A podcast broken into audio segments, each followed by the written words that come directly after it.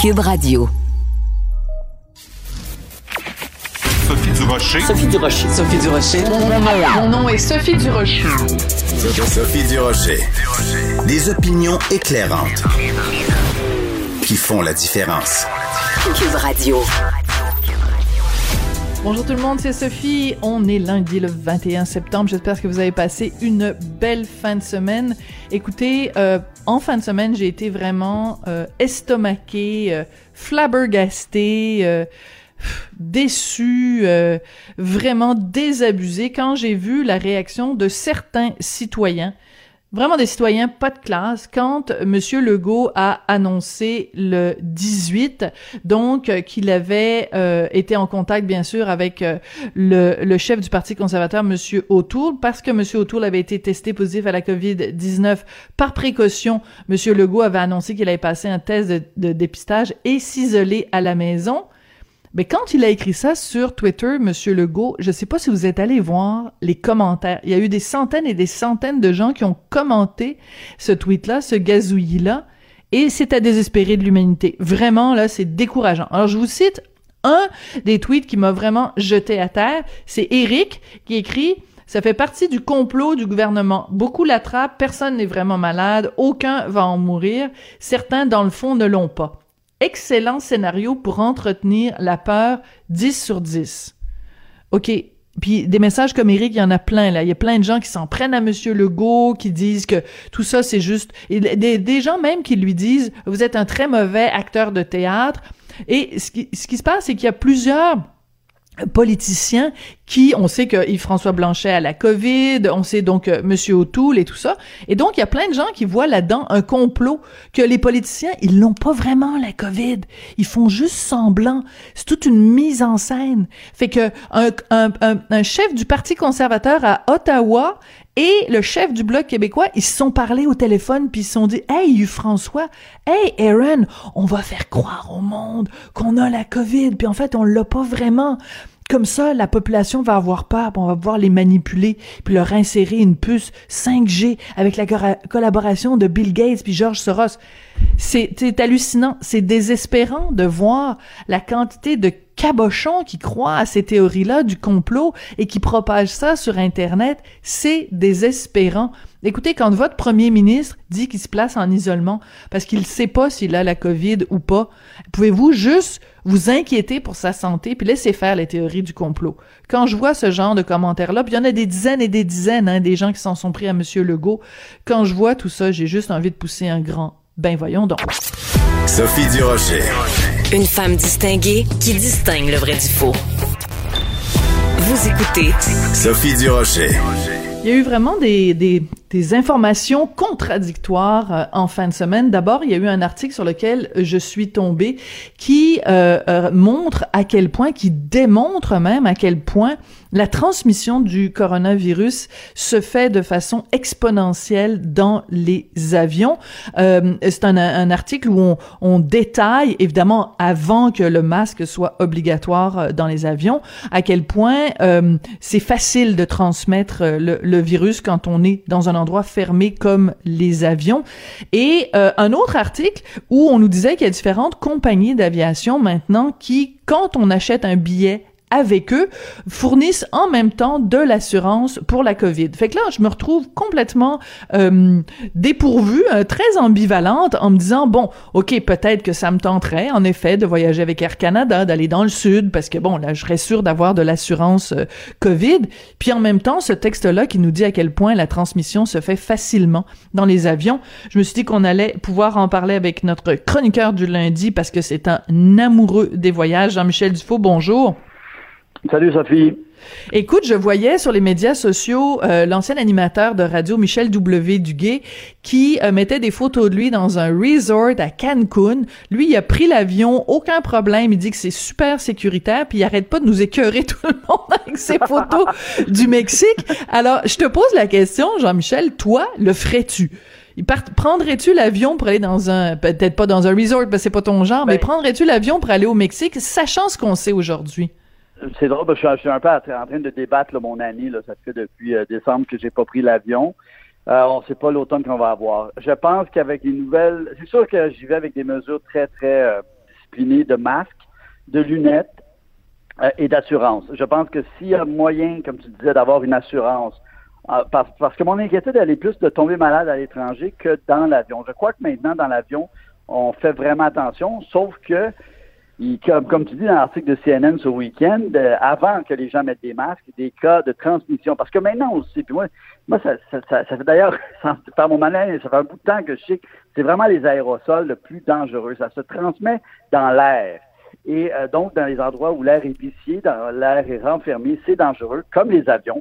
Supposément qu'ils ont maintenant, ils font vraiment attention au système de ventilation.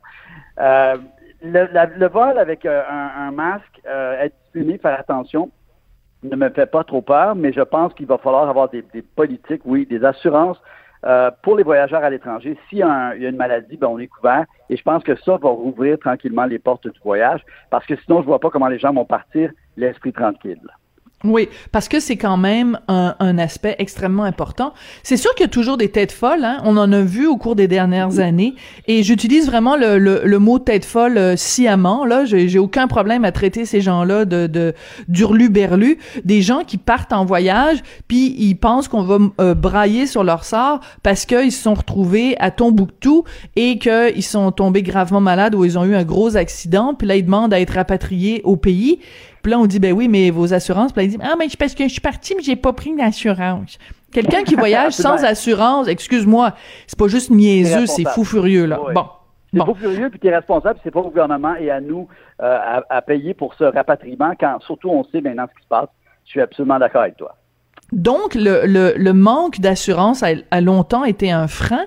Puis en même temps, je regardais ça en fin de semaine, euh, toutes ces compagnies, donc soit des compagnies d'assurance ou les compagnies d'aviation elles-mêmes qui disent, ben, vous pouvez partir, puis là, on va pouvoir... Euh, si vous tombez malade, on s'occupe de vous. Je me disais, il y a un côté inconscient quand même, Jean-Michel, parce que au moment où on se parle, Justin Trudeau, il a pas changé les règles. Le gouvernement, les affaires étrangères dit aucun voyage si c'est pas essentiel. Et en plus, si vous revenez, c'est deux semaines de, quarantaine obligatoire. Donc, est-ce que c'est pas inconscient de la part des compagnies de dire, oh, ben, tenez pas compte du gouvernement, nous, euh, en venez, venez nous voir, puis nous, on va vous, tu sais, c'est faire passer l'argent avant la santé, là. Un peu, et puis t'as as un peu comme dans tout ce, cette façon de gérer cette crise, il y a des fois des, signaux euh, qui sont différents d'une part et d'autre. Et, c'est un autre cas. Tu as raison, euh, là on parle de 14 jours, il y en a qui disent c'est 10, jours quand on vient. Certains sont surveillés, certains sont pas surveillés.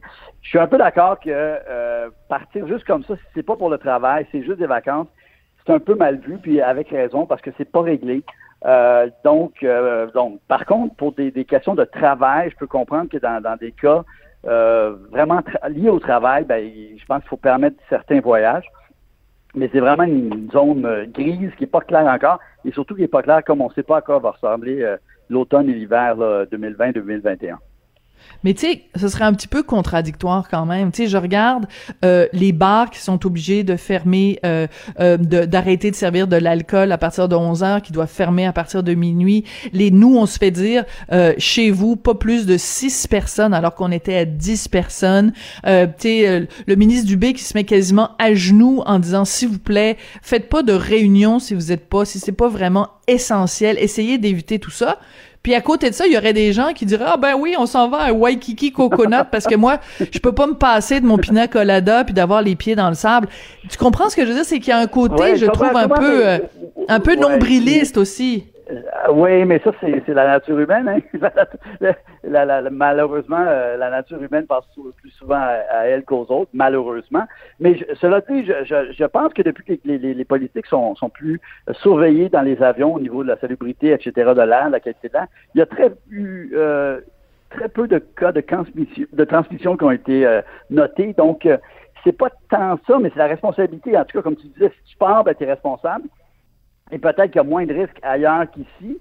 Il y a un risque tout le temps, mais dans les avions, depuis que les, politiques sont plus sérieuses envers le virus, il n'y a pas tant de cas de transmission de ce que j'ai noté là. Donc, c'est pas tant ça qui est dangereux, c'est vraiment d'être à l'étranger, puis là, de vivre inconsciemment comme si ça n'existait pas, alors que ça existe pas mal partout sur la planète. Là-dessus, je suis d'accord avec toi. Mais il y a des chances de l'attraper ici. Il faut que tout le monde soit discipliné et c'est peut-être pas la première urgence que d'aller euh, se prélasser au soleil, on est d'accord. Ouais, mais en même temps, il y a plein de gens aussi qui utilisent l'argument psychologique de dire regarde, ça fait depuis le 13 mars qu'on est euh, bon au début c'était un confinement évidemment très sévère, après on a déconfiné mais il y a quand même tellement d'interdits que tout ça pèse psychologiquement. Et on sait à quel point euh, je veux dire euh, les dépressions saisonnières puis je pense qu'il faut pas minimiser ça non plus. Tu sais l'hiver s'en vient on va vivre des jours très sombres il va faire noir à 4 heures de l'après-midi. C'est sûr que de pouvoir aller dans le sud profiter de la lumière ça peut faire un, un bien énorme au point de vue psychologique. Donc cet argument là est beaucoup utilisé aussi. Est-ce que selon toi c'est un argument valable ou pas? Ben, je pense que si les gens prennent leurs responsabilités et, ne se mettent qu'eux en danger, je pense, je suis capable de vivre avec ça. Mais comme tu dis, c'est pas après ça, s'ils se plaignent, s'ils sont malades, c'est pas à dire Ah ben le gouvernement a envoyé un avion pour moi seulement parce que j'aime pas comment je suis traité à l'hôpital ici. Non, non, non. tu as pris des assurances privées et tu es responsable. Tu es une grande personne, tu es une grande personne jusqu'au bout. Et à ce niveau-là, moi je peux pas. Tu sais, comme par exemple, personne, je pense, a le goût d'aller vraiment aux États-Unis, qu'au Canada, ça a l'air qu'ils ont malgré tout le goût d'aller en Floride. Euh, mais il y a des endroits de la planète où peut-être c'est même moins virulent qu'ici. Euh, si c'est fait dans, dans, des, dans des bonnes conditions, si on veut, moi, je suis capable de vivre avec ça, mais comme, comme tu disais, ben, je pense qu'à ce moment-là, prenez-vous quand même une assurance privée. Soyez euh, logique avec votre, votre décision et je peux vivre avec ça, en tout cas. Moi, ça, moi, ça, ça me dérange pas tant que ça, là, pour l'instant. Bon, c'est juste que tous ces gens-là vont nous écœurer parce qu'ils vont revenir euh, tout bronzés, tout grillés, alors que nous, on va être blême, qu'on va être gris-vert, puis qu'on va être... Euh, mais en fait, ça va être facile de les reconnaître. Tu sais, tu, te promènes dans la rue, puis tu vois quelqu'un qui a vraiment un, un, visage très, très, très bronzé en plein mois de, de, de novembre, mettons, ou, euh, ou début décembre. Ben, t'as même pas besoin de lui demander avez-vous voyagé au cours des 14 euh, des 14 derniers jours? Écoute, je voulais absolument parler avec toi parce qu'on sait, on connaît évidemment ta passion pour les voyages, mais aussi ta passion pour euh, la télévision puis la, la, culture populaire. Tu as regardé le gala des Gémeaux euh, sur une note, sur une possibilité de 10, premier gala donc post-pandémie ou, ou en plein dans les ou en plein dans la pandémie. Tu donnerais une note de combien sur 10?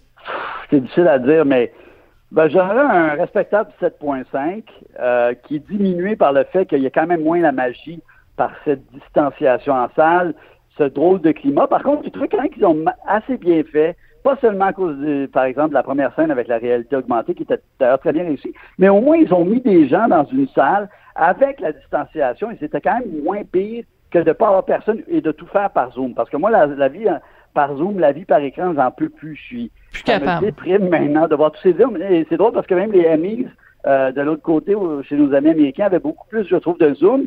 Et ça, ça, ça faisait encore, on était encore comme avant.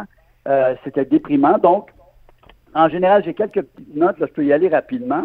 Ouais, ben, vas-y. Il y a toujours une, une relation amoureuse avec ces, ces, ces gars-là, parce que c'est une grosse infopub pour la, la télé, pour la, la, la, télévision, ça se lance des fleurs, ça se vend, donc c'est comme la télé, oui, c'est formidable, mais la télé, c'est pas toujours formidable non plus. Cette boîte-là, elle est dangereuse. S'il y a un président américain qui s'appelle Donald Trump, tout le monde le sait, c'est à cause de la télé qui l'a fait connaître avec The Apprentice. C'est la télé qui a construit ce personnage et qui a menti comme si c'était un homme d'affaires qui avait du succès et qui avait toujours eu du succès, c'est la télé qui est responsable de Trump aux États-Unis. C'est la télé qui nous a vendu des gens au dragon qui n'étaient pas si bons que ça. Donc la télé aussi, ça se vend, ça se vend, mais donc ça. Euh, quand même des efforts, je quand même noter je trouve que Véro en général est, toujours bonne. C'est difficile de faire de l'humour quand il y a moins de gens dans la salle, quand il y a plus de silence, mais en général, elle a fait une bonne job. On a mis plus de gens de couleur, ça je trouve ça bien aussi. Euh, il y a eu oui, alors... à ce niveau-là. Oui, alors attends, attardons-nous, attardons-nous un petit peu là-dessus parce que c'est sûr que dans la catégorie des nominés, des personnes en nomination, il y avait très peu de, de diversité pour pas dire pas du tout et ils ont fait un effort. Comme par exemple, quand on a fait euh, une, une chanson en hommage aux gens des nouvelles, ben il y avait Louis-Jean Cormier et il était accompagné de, de Mariem et de Mélissa Bédard. Donc, euh, qui sont deux, deux, deux femmes noires, en plus d'être des super bonne chanteuse là.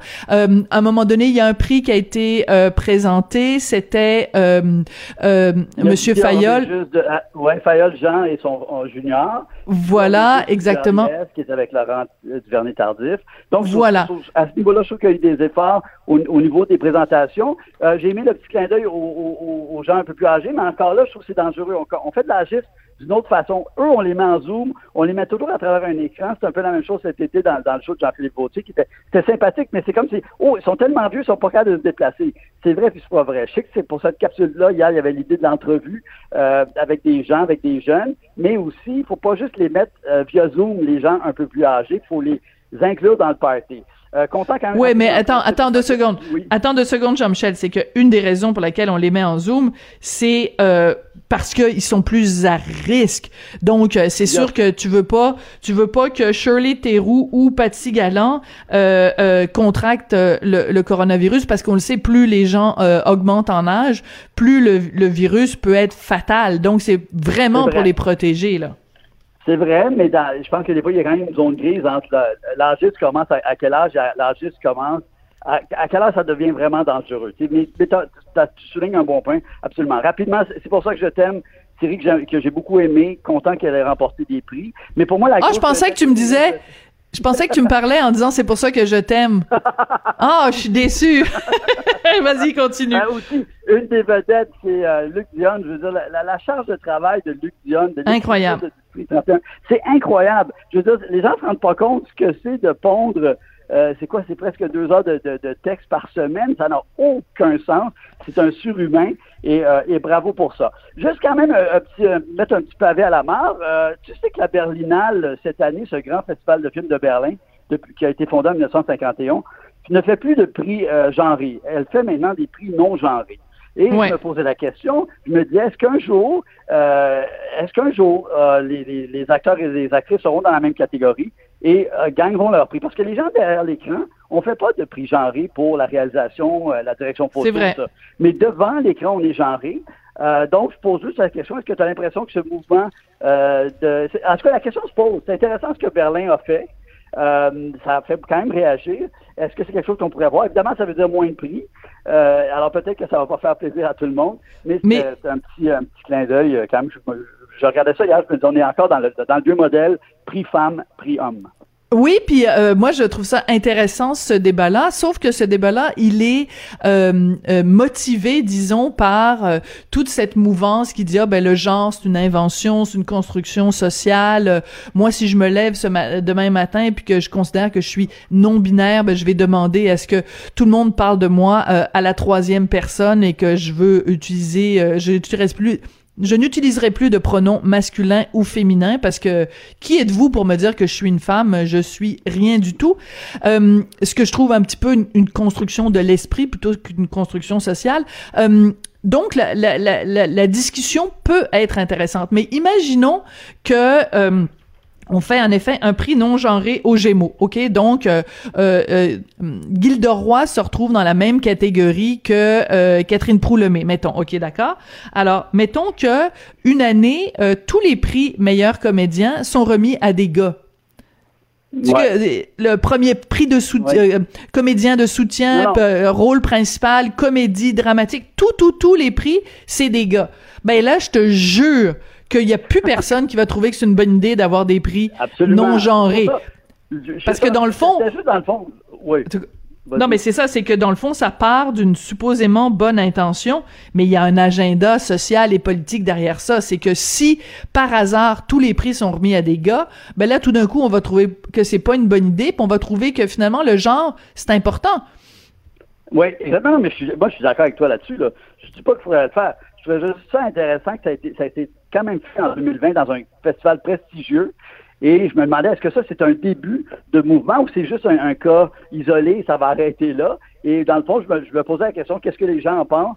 Euh, moi, je, pas, je suis pas, pas, suis pas certain que c'est une bonne idée, mais je trouve ça intéressant parce que, comme tu dis, dans cette mouvance de gens qui disent il faut arrêter de genrer, il faut arrêter d'avoir un, un, mot pour les femmes qui sont écrivains et un, mot pour les hommes qui sont écrivains, il faut arrêter de... Donc, je me disais, est-ce que cette logique-là, elle va jusqu'à là ou non? Où est-ce qu'elle commence, ou où elle arrête? C'était plus à ce niveau-là, cette réflexion, parce que euh, récemment, là, au mois d'août, euh, euh, Berlin a, a, a débuté cette façon de penser différemment au niveau du travail des acteurs et actrices oui, c'est ça. Le petit clin d'œil par, rapport à Et il faut, il faut préciser quand même que ça s'applique uniquement acteur-actrice parce que si je regarde toutes les autres catégories aux Gémeaux qui sont des catégories devant l'écran, comme animateur d'un magazine culturel ou animateur de variété ou animateur de quiz et tout ça, les filles et les garçons sont en compétition les uns avec les autres. Véronique euh, va être en compétition avec euh, avec euh, Guilla ou euh, je sais pas moi Sébastien Absolument. Diaz va être en compétition avec euh, euh, bon un autre là j'ai je manque de nom là parce que mais donc dans Non, non, toutes sortes de catégories les les gars et les filles sont tu sais mais je veux dire mettons euh, meilleur animateur d'un d'un d'un d'un bulletin de nouvelles là dans en, en information Oui. Ben là, ils sont devant l'écran et pourtant on fait pas de différence entre les filles et les garçons. Sophie Voilà. Thibault est en compétition avec euh, euh, avec Patrice Roy, donc euh, c'est c'est c'est de, de se poser plutôt la question pourquoi on le fait pour les comédiens et qu'on le fait ça. pas dans les autres euh, catégories de métiers devant devant l'écran? Exactement. Ça, Écoute, ça je- ma. C'est ça. Pourquoi? Pourquoi? C'est vraiment dans les rôles de composition. Voilà, c'est ça. Alors, euh, écoute, tu voulais prendre quelques instants pour nous parler de la fameuse RBG qui est décédée euh, au cours des derniers jours. Alors, présente-nous qui est cette femme si importante euh, aux États-Unis. Ben d'ailleurs, bah, j'invite les gens à regarder, là, on, leur, remet le, documentaire qui est sorti il y a quelques années, qui s'appelle RBG, justement, qui, raconte le parcours quand même étonnant de cette petite femme de Brooklyn, de milieu 5, qui a fait des études supérieures, qui a vraiment brisé des barrières. Carrière exceptionnelle, une vraie, une vraie battante pour l'égalité des sexes, et dans les deux sens, elle s'est battue pour les femmes, mais elle s'est aussi battue pour certains hommes, dans certains cas, qui devenaient hommes euh, monoparentales et qui devaient euh, élever les enfants et qui n'avaient pas d'avantages sociaux. Donc, bravo. Elle a vraiment, elle s'est battue toute sa vie. Donc, une œuvre importante, une femme extraordinaire. Seul petit truc quand même qui a été noté, euh, elle a été nommée sous Clinton et elle déjà elle était assez, elle commençait à être âgée. Euh, elle a fait donc longtemps. Elle est morte en 80, euh, cette année, elle avait 87 ans. Et depuis quelques années, et surtout sous le règne d'Obama, un président démocrate, des gens disaient, ça serait peut-être le temps de te retirer. Comme ça, euh, Barack pourrait nommer quelqu'un comme toi de progressiste, un peu avec des idées un peu plus de gauche et protéger cette Cour suprême qui va toujours un peu plus à droite qu'à gauche. Et elle a tenu à tenir son rôle jusqu'à la fin. Mais ce pari a été risqué parce qu'avec ce qui se passe présentement, Mais si oui. elle avait donné son siège avant l'élection de Trump, on ne serait pas dans ce marasme euh, politique dans lequel on va être dans les prochaines semaines, où euh, Trump va essayer de nommer évidemment quelqu'un de très, très de droite. Et donc, tous les acquis pour lesquels elle s'est battue. Donc, c'est juste un peu euh, intéressant de constater que ça, est-ce que ça a été une décision un peu égoïste de dire, moi, je, je vais rester jusqu'à la fin, alors qu'elle était très malade et qu'elle aurait pu, au deuxième mandat de Barack Obama, dire, je cède mon siège, j'ai fait ce que j'avais à faire et donnons la place à une plus jeune qui, elle, va continuer nos politiques importantes, progressistes, qui défendent les femmes, qui défendent les opprimés et qui ne sont pas à droite à cette vieille Amérique. Et je trouve juste que ça, c'est pas tant mentionné et que ça aurait dû être un peu plus mentionné. Cela dit, C'est une bonne femme question. parcours exceptionnel et euh, c'est juste ça que je voulais euh, mentionner parce que regardez ce que ça va être dans les prochaines semaines. Là. Et boy. a dit que d'ici la... oui, et boy, exactement. Et euh, ça va être la guerre, là, euh, je veux dire, à l'interne. Et puis, euh, on espère qu'il y aura plus de, de sénateurs euh, républicains qui vont euh, qui vont défendre et dire non, non, ça devrait être le pro- prochain président qui va nommer le ou la prochaine juge, parce que c'est la cour Ouais. d'instance la plus importante du pa- pays, il faut, faut le rappeler. Mais c'est intéressant, donc Ruth Bader Ginsburg euh, est vraiment devenue, euh, avec les années, euh, une figure iconique. Là, tu sais, c'est vraiment là aux États-Unis, euh, tu sais, il y a des il y a des macarons, il y a des tasses, il y a des t-shirts euh, RBG. C'est vraiment particulier parce que tu te dis quel job plate être juge à la Cour suprême aux Ouais. États-Unis? Mais elle est vraiment devenue. Et je regardais par exemple sur mon compte Instagram en fin de semaine la quantité de gens de tous les domaines qui lui rendaient hommage et dans certains cas reprenaient certaines de ses citations célèbres. À un moment donné, elle avait dit euh, à propos des femmes, elle dit on ne vous demande pas on demande pas à nos pères de nous donner un traitement euh, spécial parce qu'on est des femmes. On vous demande juste d'enlever le genou que vous avez sur notre cou et qui nous empêche de respirer. Et c'est drôle parce que c'est un petit peu, un petit peu la méthode George Floyd, mais cette image-là très forte de dire, ben on vous demande pas un traitement spécial, on veut juste que vous arrêtiez de nous étouffer.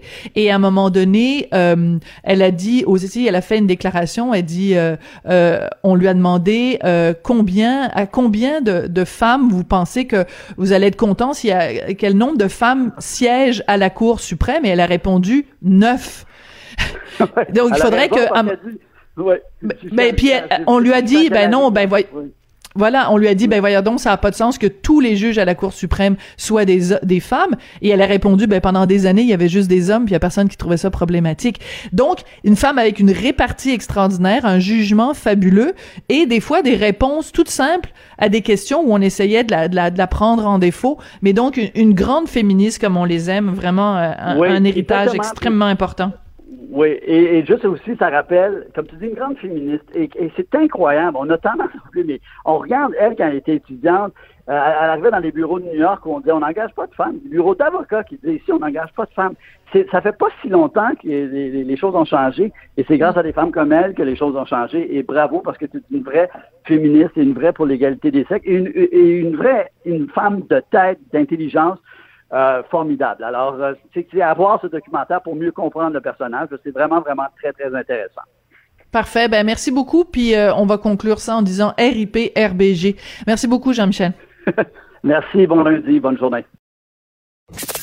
Avertissement.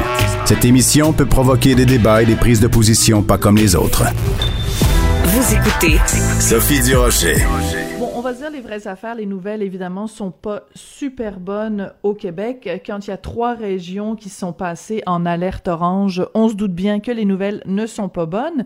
Mais euh, il y a aussi euh, des exemples assez flagrants de relâchement qui nous indiquent ben, que les Québécois sont un petit peu en train d'abdiquer devant la COVID-19. Vous avez sûrement vu les images en fin de semaine dans le Journal de Montréal, Journal de Québec, de ces RPA, là, une résidence pour aînés où euh, des gens ben, portent le masque sous le menton, sous le nez, respectent pas la distanciation sociale. On va en parler avec Maître Paul Brunet, qui est président du Conseil pour la protection des malades. Maître Brunet, bonjour. Bonjour, Sophie. Quand vous avez vu ces images-là euh, de préposés ou d'employés et de résidents aussi qui ne portent pas le masque comme il faut et qui respectent pas du tout la règle de distanciation sociale, ça a été quoi votre réaction, maître Brunet? Ben, c'est une réaction mixte à la fois. Euh, euh, comme vous le dites vous-même, on s'aperçoit que les gens, il y a un relâchement, un relâchement surtout dans les dans les endroits les plus à risque, qu'il s'agisse d'endroits festifs pour les jeunes ou d'endroits où on abrite, où on admet des personnes plus âgées avec des maladies chroniques. C'est là où on le sait, les drames sont survenus parce mhm. qu'on aurait dû savoir que c'est là où il fallait intervenir en premier. Mais comme vous le dites si bien, il y a un relâchement et c'est important que les gens sachent combien c'est important et combien c'est sacré. On ne devrait pas faire aucune euh, aucune exception et on devrait avoir du personnel qui est au courant et à qui on fera des rappels. Aussi, aux résidents, je sais qu'il y a des personnes qui sont euh, certainement euh, capables de marcher, de d'errer dans les lieux de la résidence, et à qui on devra malheureusement dire il faut pas que vous circuliez autant que vous le faisiez avant. C'est important et on s'en rend pas compte, mais on, crée nous-mêmes ce relâchement-là, puis on, on, le propose sans le dire aux gens autour de nous. Il faut le rappeler, c'est important, c'est une guerre à livrer, et si on ne fait pas attention, on va la perdre. Ouais. Et euh, il faut pas être trop alarmiste, être sur-alarmiste, mais en même temps, faut être lucide. Euh, on se rappelle, euh, dans les résidences pour aînés, dans les CHSLD, euh, au début, le problème, c'est qu'il y avait pas de masques appropriés, il y avait pas suffisamment de ce qu'on appelle les PPE, là, bon, les, les protection euh, individuelle. Mais là, on est on est dans une situation où tout le personnel a du de l'équipement de protection, mais il le porte pas un ou il le porte pas comme il faut. Fait que c'est un peu frustrant, vous comprendrez, maître Brunet, parce qu'on se dit, ben là, vous vous êtes tellement battu, puis vous avez tellement, vous êtes tellement plein qu'il n'y avait pas l'équipement approprié. Là, c'est pas le temps de l'avoir puis de le porter tout croche. Effectivement. Et euh, il faut le rappeler, je, visite de temps en temps des CHSLD publics surtout. Et là où je suis allé, c'est assez euh, respectueux et assez rigoureux. Et peut-être que du côté privé, il y a un certain relâchement, mais ça prend des boss, ça prend des gens qui savent ce qu'il faut faire pour former et informer les gens, rappeler les consignes 100 fois sur le métier en refaisant notre travail. Il faut que les autorités continuent parce que, comme n'importe où ailleurs, l'être humain a tendance à oublier et à pas penser que ça va y arriver. Mais c'est tout le monde qui est visé et euh, chacun d'entre nous sommes visés. Moi, je suis dans un bureau, J'insiste pour que les gens qui circulent mettent leur masque. Une fois ici dans le bureau du seul, c'est une chose. Mais dès qu'on sort du bureau, il faut porter le masque. C'est une question de respect et de sécurité pour tout le monde. Oui. Je pense à cette histoire, euh, Maître Brunet, qui a beaucoup euh, fait jaser la semaine dernière. C'est quand euh, le ministre Dubé avait dit faussement qu'il y avait une, coiffeuse à, à Tedford Mines qui s'était promenée dans différentes résidence pour aînés, sachant qu'elle avait la COVID et qu'elle l'aurait donc transmis à différentes personnes. Après, on a appris qu'elle ne savait pas, donc elle était asymptomatique. Elle savait pas qu'elle qu'elle l'avait, mais il reste que elle s'est promenée quand même dans différentes résidences pour aînés, qu'elle a coiffé des gens là-bas, et euh, on a tous eu un, un pincement au cœur parce qu'on sait qu'au début de la pandémie, c'est dans les résidences pour aînés et auprès des CHSLD qui a eu le plus de cas. Donc, comment expliquez-vous que le message se rende pas? On a tellement eu peur, puis il y a tellement eu des histoires sordides. Comment se fait-il que cette image-là nous ait pas plus pris au cœur et qu'on soit pas plus euh, vigilant aujourd'hui? Ben, parce que on, oublie et on fait pas attention si tout le monde a droit de se faire coiffer dans les centres d'hébergement puis dans les APA, on en convient, mais le personnel, qu'il soit du personnel salarié de l'établissement ou les, fournisseurs externes, devraient tous et toutes porter le matériel, le masque, dans, dans certaines situations, même la visière. Alors, c'est un oubli de l'administration parce que qu'elle soit asymptomatique, je veux bien, qu'on corrige les faits qui sont mentionnés par le ministre très bien, il n'y a pas de raison que les gens qui viennent offrir des soins, des services de l'extérieur ne portent pas le matériel de protection. Mais tu sais, Sophie, on n'a pas formé le monde à la pandémie, alors que depuis 2013, les agences de santé le disaient aux autorités. on est un peu tout croche, mais on commence à se relever et il faut pas oublier le plan du B du 18 août avec les sept objectifs. Pas de transfert, porter le matériel, avoir du monde suffisamment informé, formé J'espère que les 10 000 nouveaux préposés sont formés pour les pandémies, ça j'en doute, parce qu'on les a pas formés non plus sur les droits des usagers, le droit à la dignité. Fait et on, on, fait des choses, et je veux bien croire à la bonne volonté des personnes qui se lèvent le matin pour dire comment on va accueillir les patients. J'essaie juste de dire qu'on est un peu tout croche, ça coûte très cher, on n'était pas planifié, on n'était pas organisé, on n'a pas fourni de matériel. Est-ce qu'on en a assez aujourd'hui dans les résidences privées? Je l'espère, on prend pour acquis que c'est le cas et que les gens sont formés. Il faut former le monde sur comment porter. Il y a un gros programme de formation avec un diplôme, imaginez-vous, Mais oui. au CHUM à Montréal pour les gens. Alors, c'est ça qu'on aurait dû faire depuis longtemps. On ne l'a pas fait. Mais mais je vous sens très en colère, euh, euh, Maître Brunet, et avec raison. Je veux juste revenir sur ce que vous m'avez dit, parce que c'est un petit peu passé entre les lignes, mais je veux vraiment que vous nous disiez ce que, ce que vous pensez de ça. Vous nous avez dit que les gens, les 10 000 préposés aux bénéficiaires qui, qui commencent euh, donc leur, leur, leur travail, qu'ils n'ont pas été formés pour respecter la dignité des patients. Qu'est-ce que vous voulez dire?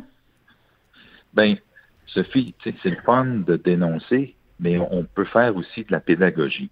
Et j'ai offert au, ministère de la Santé que le Conseil pour la protection des malades, qui donne déjà des formations sur les droits des usagers, pourrait faire un crash course d'une heure sur les droits des usagers pour montrer aux nouveaux employés que les, usagers ne sont pas des objets de soins, mais des sujets, des hmm. personnes à part entière. Et ça, ça fait une différence quand on donne cette formation-là.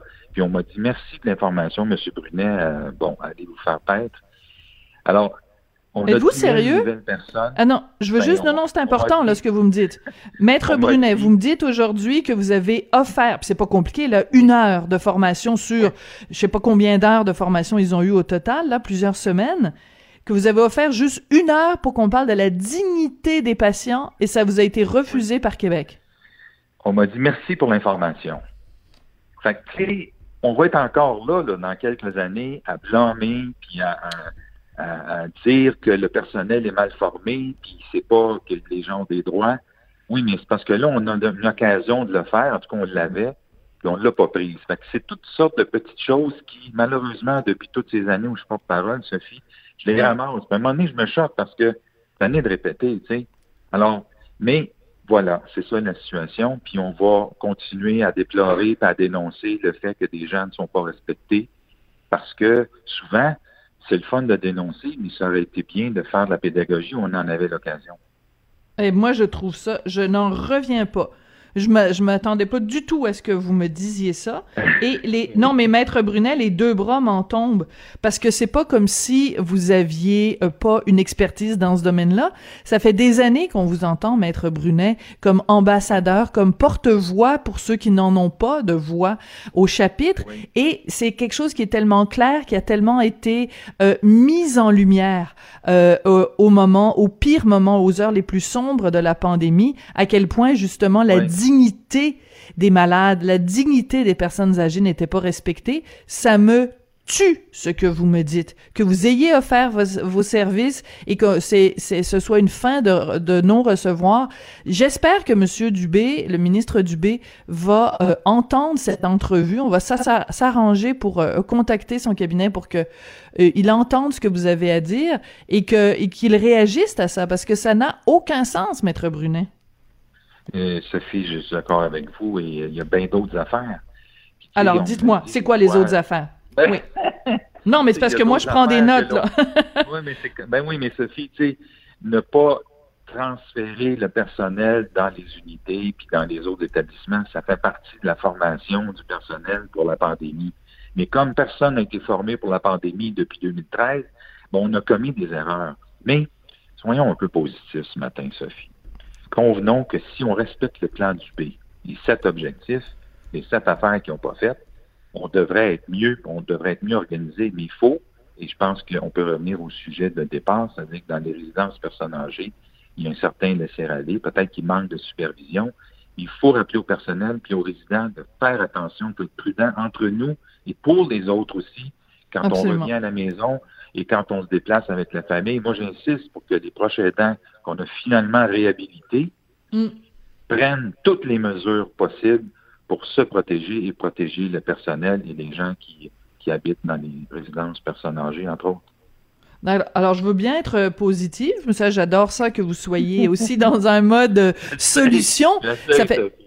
Non, mais c'est, mais c'est, mais j'adore ça, puis je vous en félicite. Donc, je vais vous poser la question de façon beaucoup plus succincte, euh, euh, maître Brunet. Euh, on n'arrête pas de parler de la deuxième vague qui s'en vient, qui s'en vient. Ah, disons-le clairement, là, on a les deux pieds dedans. Est-ce qu'on est, selon vous, selon votre évaluation, parce que vous avez des antennes partout dans tout le réseau de la santé, on est prêt ou on n'est pas prêt? Je pense qu'on est plus prêt que la première fois. Mais quand j'entends des témoignages, quand je lis, je viens de recevoir un courriel ce matin Allez-y. qui est dans un CHSLD. Euh, le personnel euh, ne porte pas les masques comme il le faut. Les gens se promènent d'une unité à l'autre. Alors, je comprends que c'est peut-être anecdotique, mais des fois, quand on soit une information à cet effet, ça veut dire qu'il y en a d'autres ailleurs. Et c'est pour ça que euh, il faut être extrêmement prudent et rappeler au personnel et aux autorités de rappeler. Je sais que c'est fatigant à rappeler, mais il faut le rappeler. D'être humain étant ce qu'il est, il oublie, puis il néglige, puis là, il est pressé, puis là, ça, ça changera. Non, non, ça va changer des affaires si vous êtes sérieux puis rigoureux. Sinon, on va encore se retrouver dans une vague comme au printemps, j'espère un peu moins désorganisée qu'on a été. Oui, mais en même temps, Maître Brunet, si en effet vous recevez un courriel d'une personne qui parle d'une situation dans un CHSLD, il y en a peut-être 10 ou 12 où la même situation se produit, mais ces gens-là n'ont pas le temps ou n'ont pas le réflexe de vous écrire. Donc, on peut dire c'est anecdotique, c'est juste un. Oui, mais c'est peut-être l'arbre qui cache la forêt. Il y en a peut-être euh, 10, puis 20, puis 30. Donc, il faut absolument être être euh, vigilant. Euh, Maître Brunet, en terminant, parce que je sais que vous avez euh, un rendez-vous, donc je dois vous libérer. Est-ce que vous pensez de façon globale que le système a euh, suffisamment appris les leçons de la de la de la première vague. Parce que vous nous parlez des sept points du plan euh, du B dévoilé euh, au mois d'août. Est-ce que on a fait une bonne évaluation? Parce que c'est pas tout de dire est-ce qu'on se prépare parce qu'il faut avoir tiré les bonnes conclusions de ce qui s'est passé à la première vague. Est-ce qu'on les a bien analysés ces résultats là oui. Ben écoutez, si je relis le plan du B, je pense qu'il y a là un résumé de ce qui a été mal fait ou pas fait, et qu'en conséquence, on devrait être mieux préparé. Et j'ai pas de raison de croire qu'on ne s'y sera pas préparé à la deuxième vague, mais il est possible que peut-être à la marge, mais de façon minoritaire, il y a des endroits où on doit être un peu plus sérieux, un peu plus rigoureux. Et c'est ça qu'il faut rappeler constamment à tout le monde, puis vous autres, les médias, vous êtes bien placés pour le faire, le rappeler constamment. C'est une guerre qu'on est en train de livrer. L'ennemi, il est l'ennemi de tous à travers la planète. Et si on n'est pas plus rigoureux puis qu'on ne fait pas plus attention, on va avoir encore de la misère, puis on va en subir les conséquences économiques, euh, physiques, euh, euh, psychologiques. C'est important, Sophie. Oui. Oui, absolument. Maître Brunet, merci beaucoup. Je rappelle que vous êtes président du Conseil pour la protection des malades et j'aimerais rajouter euh, ambassadeur en chef de la cause des personnes qui n'ont pas voix au chapitre. On va s'assurer euh, que le contenu de cette entrevue parvienne aux oreilles du ministre euh, Dubé pour qu'on ait des explications à ce sujet-là. Comment se fait-il que vous avez offert vos services et que ça n'a pas été ça n'a pas été retenu? Une fin de non recevoir pour l'instant. Merci beaucoup, Maître Brunet. Merci. Sophie Durocher. Entendez les dessous de sa dernière chronique. Cube Radio. S'il y a une chose qui est ressortie de cette crise de la pandémie qu'on vit depuis le mois de mars, c'est l'importance, euh, excusez-moi, l'importance de prendre soin de notre santé mentale. Et c'est pour ça qu'il y a un organisme qui est très, très important au Québec. C'est l'organisme des impatients qui offre des ateliers de création à plus de 850 personnes qui ont des problèmes de santé mentale. Chaque année, habituellement, il y a euh, une exposition des œuvres des impatients pour permettre de ramasser des sous.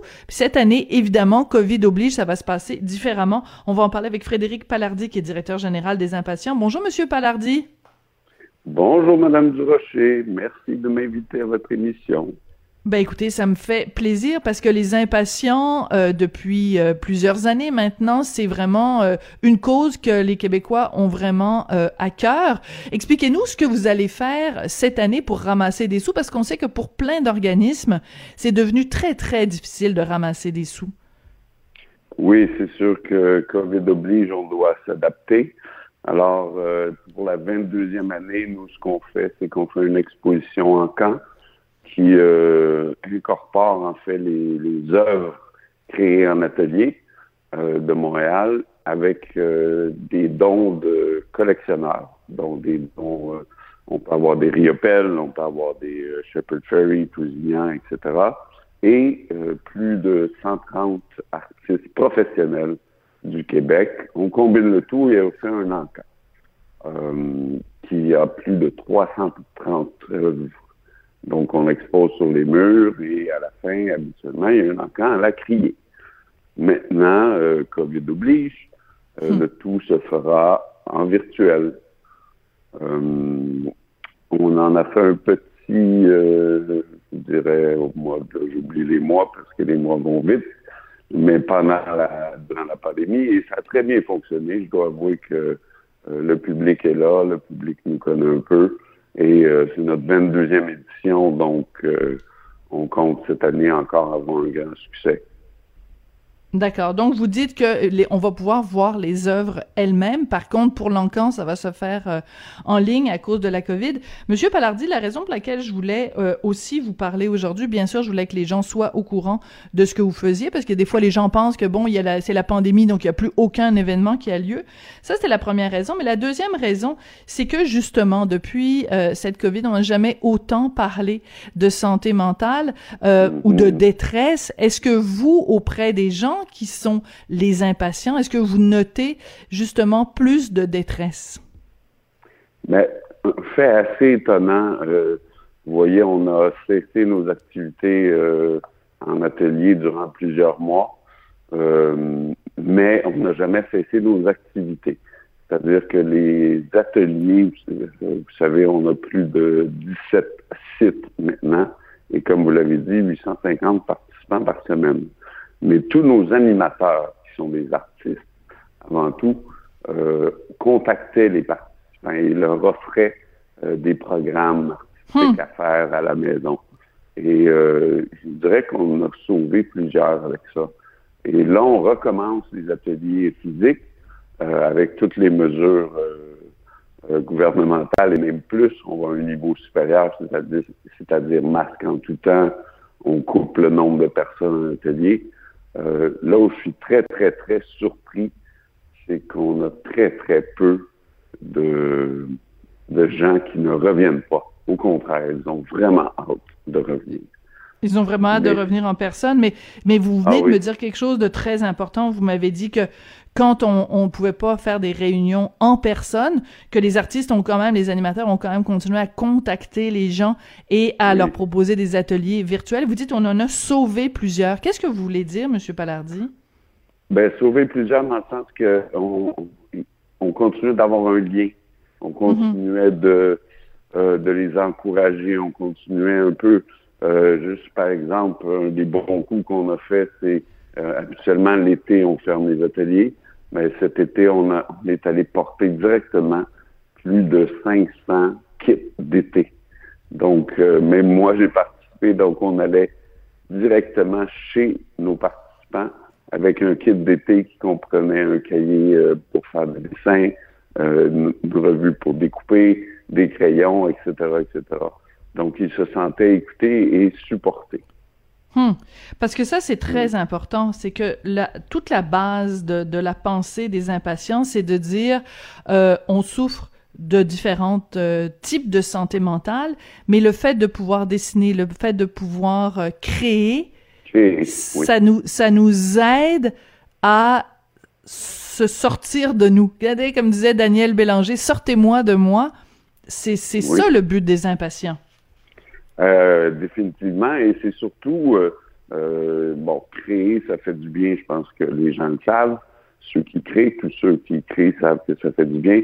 Mais c'est de briser l'isolement également. Même dans la pandémie, on peut briser l'isolement de certaines façons et de se d'avoir un outil justement pour s'évader, d'avoir un outil pour se reconnecter euh, en soi-même quand tout va mal alentour de nous.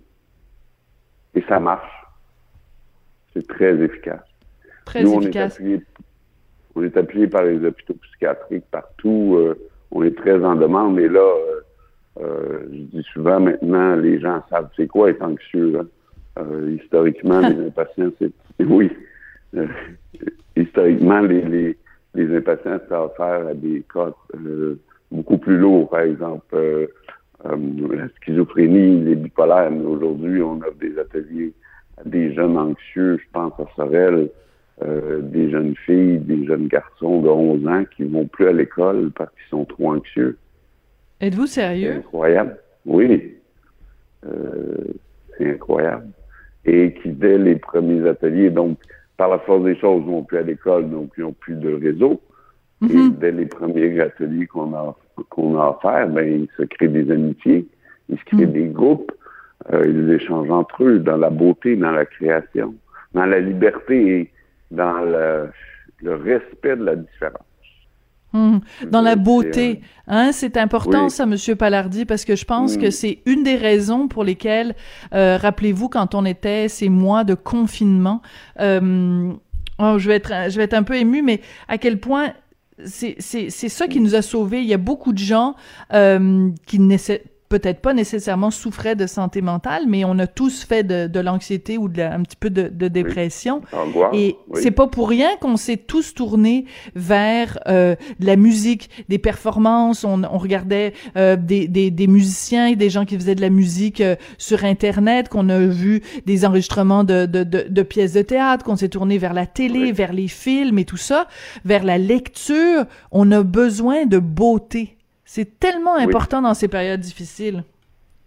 Et ça, c'est euh, peut-être pour les gens qui ne savent pas, les fonda- la, la Fondation des impatients, ça a été fondée il y a 28 ans par ma mère. Et c'est, elle avait une garde à ce moment-là. Et c'était un de ses principaux critères, sortir la, ma- la, la maladie mentale qu'on appelait à cette époque-là de la laideur. Donc, euh, Hmm. nos ateliers, d'ailleurs, sont offerts dans les plus beaux sites euh, à travers le Québec. Euh, par exemple, à Joliette, euh, nos ateliers se donnent dans le musée. Directement, on donne des ateliers dans les galeries d'art. dans- La beauté fait partie de notre vie. Pourquoi? Vous, vous parliez de, de l'art qu'on écoute, mais que- combien de personnes ont rénové euh, leur maison vrai. parce, pour être bien. Alors, euh, comment on peut être bien dans un sous-sol d'hôpital tout gris avec des meubles dépareillés? Elle s'est battue contre ça euh, et on continue de se battre contre ça. Elle l'a compris il y a 28 ans. Aujourd'hui, on le comprend encore plus. Oui. Est-ce que vous notez par contre que depuis le début de la pandémie, il y a des gens qui peut-être euh, en temps normal seraient pas venus vous voir et qui là vous contactent parce que ils se disent justement euh, je passe un mauvais quart d'heure, je passe un mauvais moment puis j'aurais besoin justement d'être en contact avec la, la beauté, d'être en contact avec l'art? Ben, vous voyez, on, on, débute, mais oui, on se fait approcher et ce qu'on fait, on va essayer d'innover aussi. Euh, pour l'instant, nos ateliers sont tous offerts à des, euh, euh, euh disons directement avec, on est directement en lien avec les hôpitaux psychiatriques. Il y a Desjardins Assurance qui, qui fait un pas de géant, qui va offrir des ateliers de création à ses assurés. Ah oui. Oui, donc il faut le noter. Je pense que Desjardins est un produit totalement québécois, très innovateur. Et des impatients, on va offrir également des donc avis aux entreprises à l'écoute. On va offrir des ateliers à, leurs à leurs employés. Donc des, hum. des séances d'ateliers aux employés qui justement ont besoin de créer, moi je pense aux, aux gens qui restent à la maison avec deux, trois enfants, qui font du télétravail, qui voient plus personne. Euh, ça a ses avantages, mais euh, sortir et faire de la création ou même on l'offre en Zoom, comme on dit. Euh, donc, ça peut être virtuel également, mais oui, il y a une clientèle, c'est sûr. je dis souvent à la mauvaise blague qu'on est dans la mauvaise, dans la très bonne business en ce moment, malheureusement. Oui, malheureusement, mais en effet, il n'y a jamais eu autant de, détresse. Et ben, écoutez, mm-hmm. cette idée-là d'offrir des ateliers de création pour les gens qui font du télétravail et qui sont justement isolé, parce que ça crée aussi de l'isolement, le télétravail, ben et d'offrir d'offrir des ateliers pour ces gens-là. Quelle, quelle, quelle, quelle, quelle bonne idée. Ben écoutez, merci beaucoup, euh, Monsieur Palardi. On vous souhaite euh, évidemment que cet euh, encan euh, des, euh, des impatients. J'adore le titre, hein, Parlez-moi d'amour. C'est un super de beau titre pour cet événement-là. Ça va se dérouler donc du 16 au 29 octobre au studio des Sept Doigts. Et tous les fonds amassés vont permettre aux impatients de continuer à offrir gratuitement chaque semaine et dans 17 lieux au Québec des ateliers de création à plus de 850 personnes ayant des problèmes de santé mentale. Là, je fais juste lire le communiqué, là, mais... oui, oui, oui. oui mais ça, ça décrit bien, ça décrit bien ce que vous faites, euh, Monsieur Ballardi. Puis écoutez, euh, merci beaucoup de continuer euh, à faire ce que vous faites. C'est tellement, tellement important dans cette période plutôt sombre qu'on vit. Puis là, en plus, avec la deuxième vague qui nous frappe, différentes zones qui sont déclarées zone orange. Alors, merci de continuer votre, votre beau travail. Pour tous les détails, les impatients.ca, impatient avec un S.ca, informez-vous. Euh, ça vaut la peine. Le catalogue est déjà, euh, le catalogue des œuvres est déjà en ligne, euh, mais on peut miser à partir du 15 octobre. Parfait, merci, beaucoup. Madame Frédéric Palardi, qui est directeur général des Impatients. Ben oui, à travers toute cette période assez sombre, il y a de la lumière, il y a de la création, il y a de la beauté. Quelle belle façon de terminer cette émission. Merci beaucoup d'avoir été là. Je voudrais remercier Hugo Veilleux à la recherche et à la technique, à la réalisation, à la, mise en, à la mise en onde. Ben oui, je vais finir par le dire. Sébastien Laperrière, merci beaucoup, puis on se retrouve demain. Au revoir. Cube Radio.